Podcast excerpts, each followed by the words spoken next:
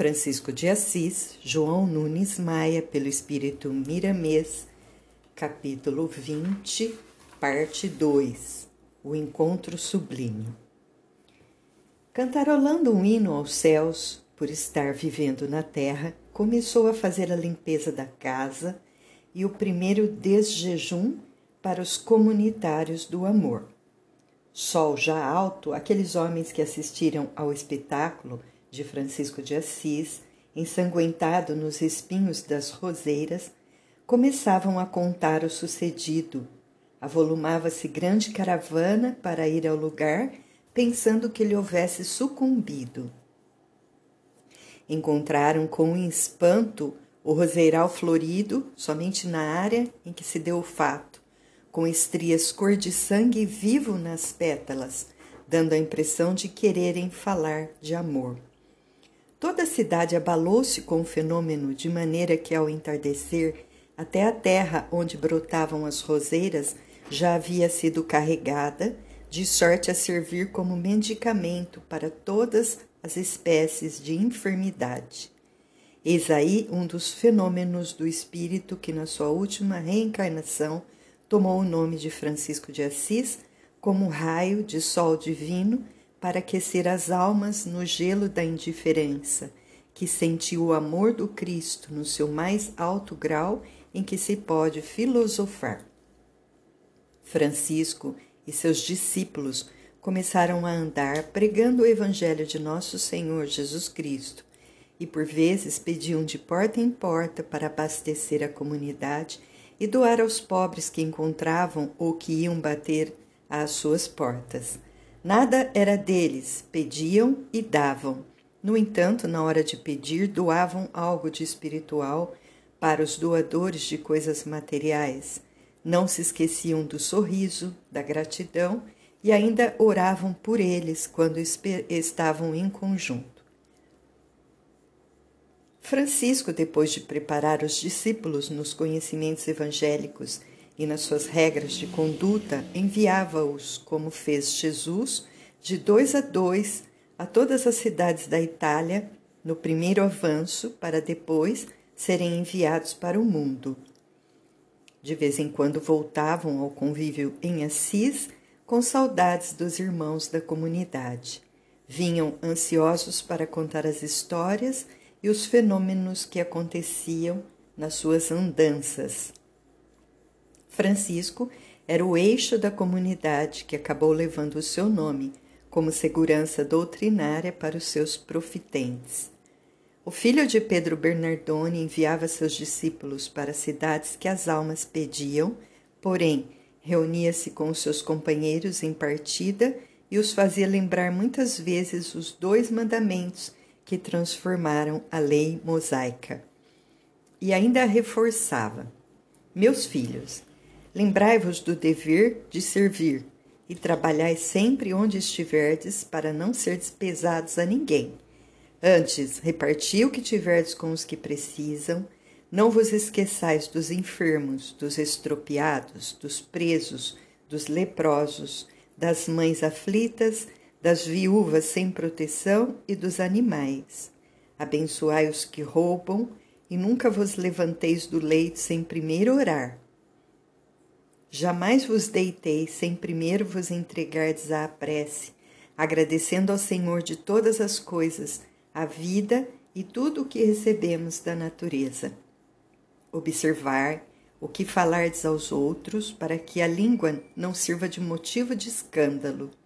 Sempre que o companheiro adoecer, dai-lhe toda assistência, com desvelo e carinho, tudo fazendo a ele como se fosse ao próprio filho.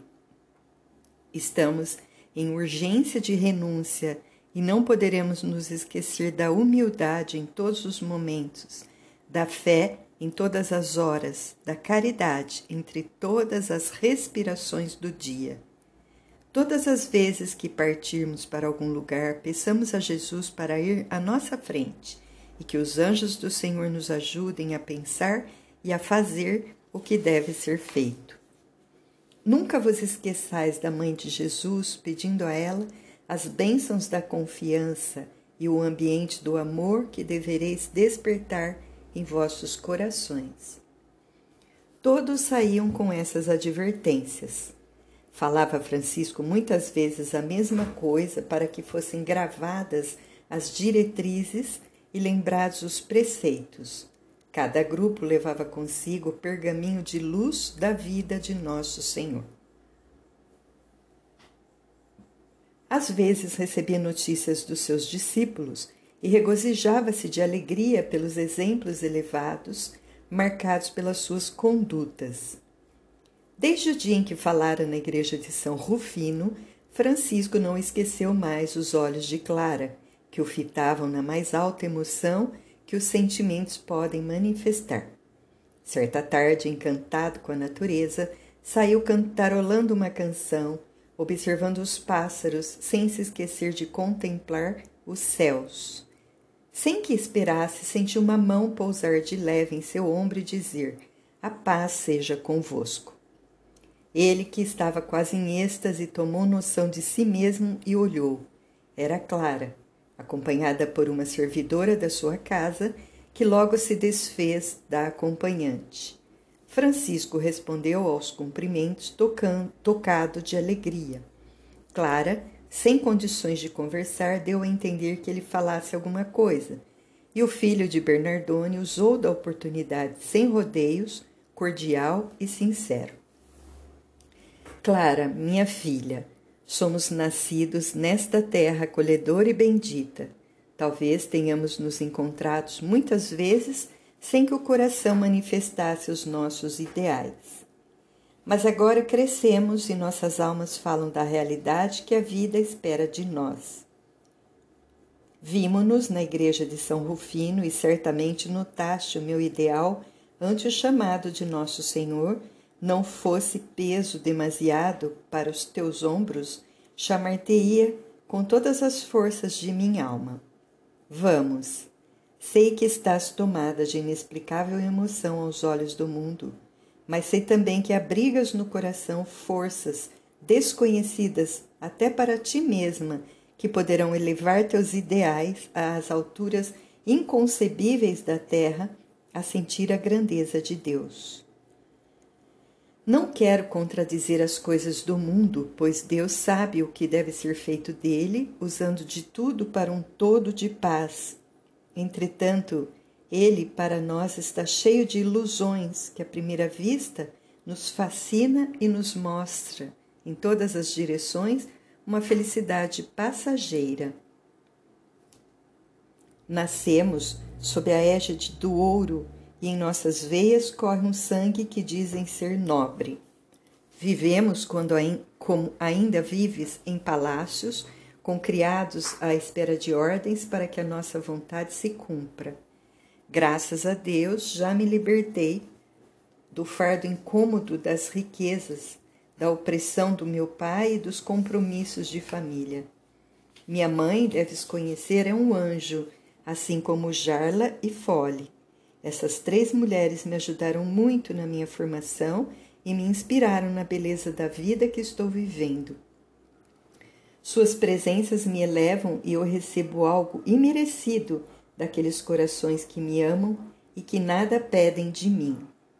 Que Deus as abençoe, bem como meu Pai, e que Jesus Cristo nos ajude a viver bem. Mas quanto a ti, a diferença é enorme, Clara. Sinto que a tua vida se entrelaça na minha em altos sentidos, que o próprio coração tenta esconder para que não saia das necessidades humanas. O teu olhar na igreja de São Rufino, escreveu algo em meu coração que nunca poderei esquecer, fazendo-me lembrar de coisas que não são deste mundo.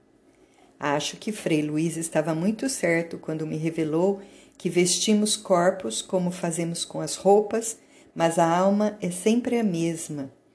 Isso deve ser uma realidade que o futuro está encarregado de anunciar pelos quatro cantos do mundo para que sirva de consolo a todas as criaturas que sofrem, choram e padecem todos os tipos de infortúnios. Nós nos conhecemos de longa data, que se perde nas dobras imensuráveis do tempo. A vida é um mistério que somente nos é revelado pelos processos do amor. Quanto mais a gente ama no quilate do amor que nada pede, mais ficamos sabendo das coisas escondidas dos que desconhecem essa virtude por excelência. Ouça, Clara, a voz do nosso Mestre Jesus, e ele já traçou o meu caminho, que é o caminho da. Ouço, é, desculpe, ouço, Clara, a voz do nosso Mestre Jesus, e ele já traçou o meu caminho, que é o caminho da obediência, do desprendimento, do trabalho, da paz, da esperança, da caridade e, acima de tudo, o caminho do amor. Não posso deixar a sua companhia para que eu não erre o caminho. Já existem em torno de três centenas de homens que compõem a nossa comunidade, já sabendo todos os que devem fazer das próprias vidas. Outro tanto de mulheres nos procuram querendo participar desse movimento de Cristo. Entretanto, quanto a isso, temos silenciado, esperando por alguém que possa dirigi-las com a presença de Jesus. E agora sinto que esse alguém és tu. Serás iluminada pelo dom do amor que já reside em ti, de forma a esperar a voz do Cristo, e dele terás as diretrizes, de maneira a seguir com coragem, e aquelas que te acompanharem serão tuas ovelhas, e quem sabe, mamãe e Fole estarão entre elas? Já ela talvez não alcance essa felicidade aqui na terra, mas Deus, em sua bondade e amor, dar-lhe-á, onde for conveniente, a paz merecida. Francisco fez uma pausa premeditada para dar tempo a Clara de raciocinar e sentir a verdade. Quando viu sua emoção, convidou-a para um passeio naqueles arredores acenando para a acompanhante e pedindo para que ela juntasse a eles como testemunha do que ele deveria dizer. Os três andaram naquele ambiente de altas considerações, onde reinava pleno silêncio. Francisco esperou que Clara manifestasse as suas ideias, mas esta nada disse. Continuava sem pronunciar uma palavra sequer, como uma planta sequiosa de água Nessa circunstância, Francisco falou benevolente. Clara, o ideal do homem e da mulher no mundo é formar um lar, e esse lar é, por assim dizer, uma semente de Deus que garante a continuidade das criaturas humanas. Isso é maravilhoso, é mesmo divino. Entretanto, minha filha, existem aquelas pessoas que vieram ao mundo para servir, como no nosso caso, e a sua família se chama humanidade. A nossa família, Clara, são todos os animais, aves e peixes, tudo que Deus fez e que vive no universo. Não que falte em nós o impulso das coisas da terra. Ele nos manda fazer o que os outros fazem. O instinto sexual não tem barreiras e não obedece a leis, atendendo somente a sua própria satisfação. Todavia, no nosso caso, ele deve obedecer aos ditames do amor mais puro e ouvir a disciplina mais rigorosa do empenho com Jesus Cristo.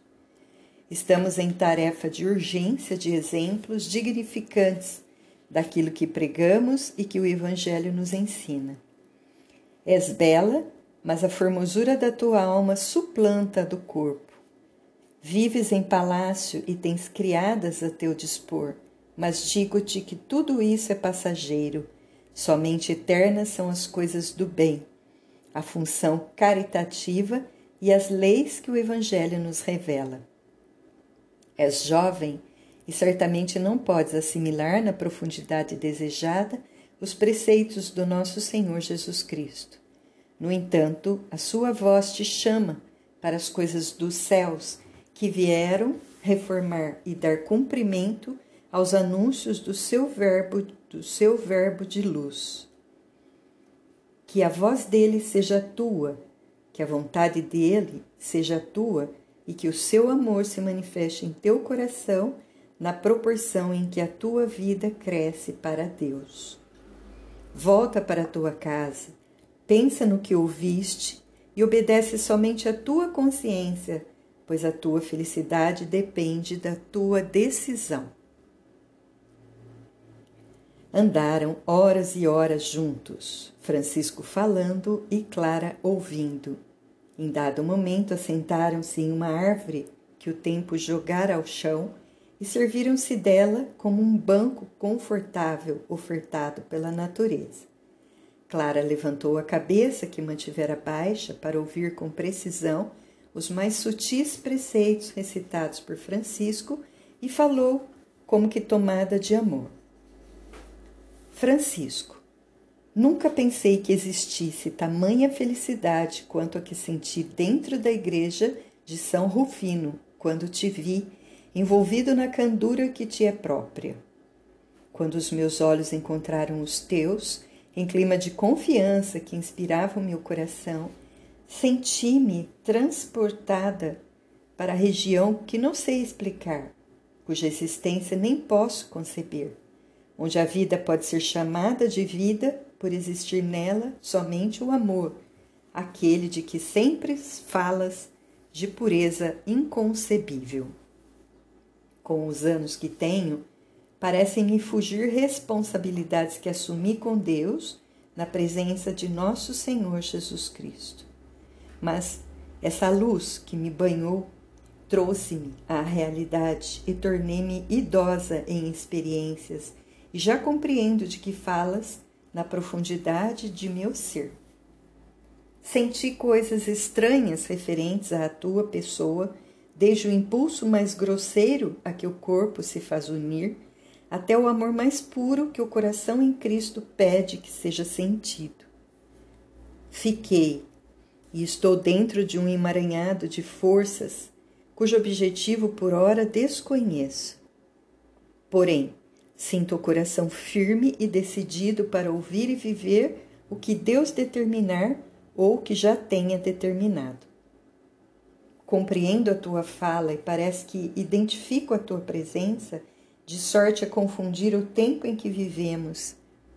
E já observei que a tua missão é grandiosa e precisa de quem te ajude na concretização deste ideal, que ultrapassa todos os ideais dos homens, mesmo os mais santos. Espero que as tuas mãos estejam sempre estendidas para nós e que não faltem em meu coração as tuas bênçãos em forma de estímulos para que eu possa vencer as ideias negativas e contrárias, começando dentro de casa e atingindo a humanidade. E espero que me ajudes a amá-la de modo que preconizas.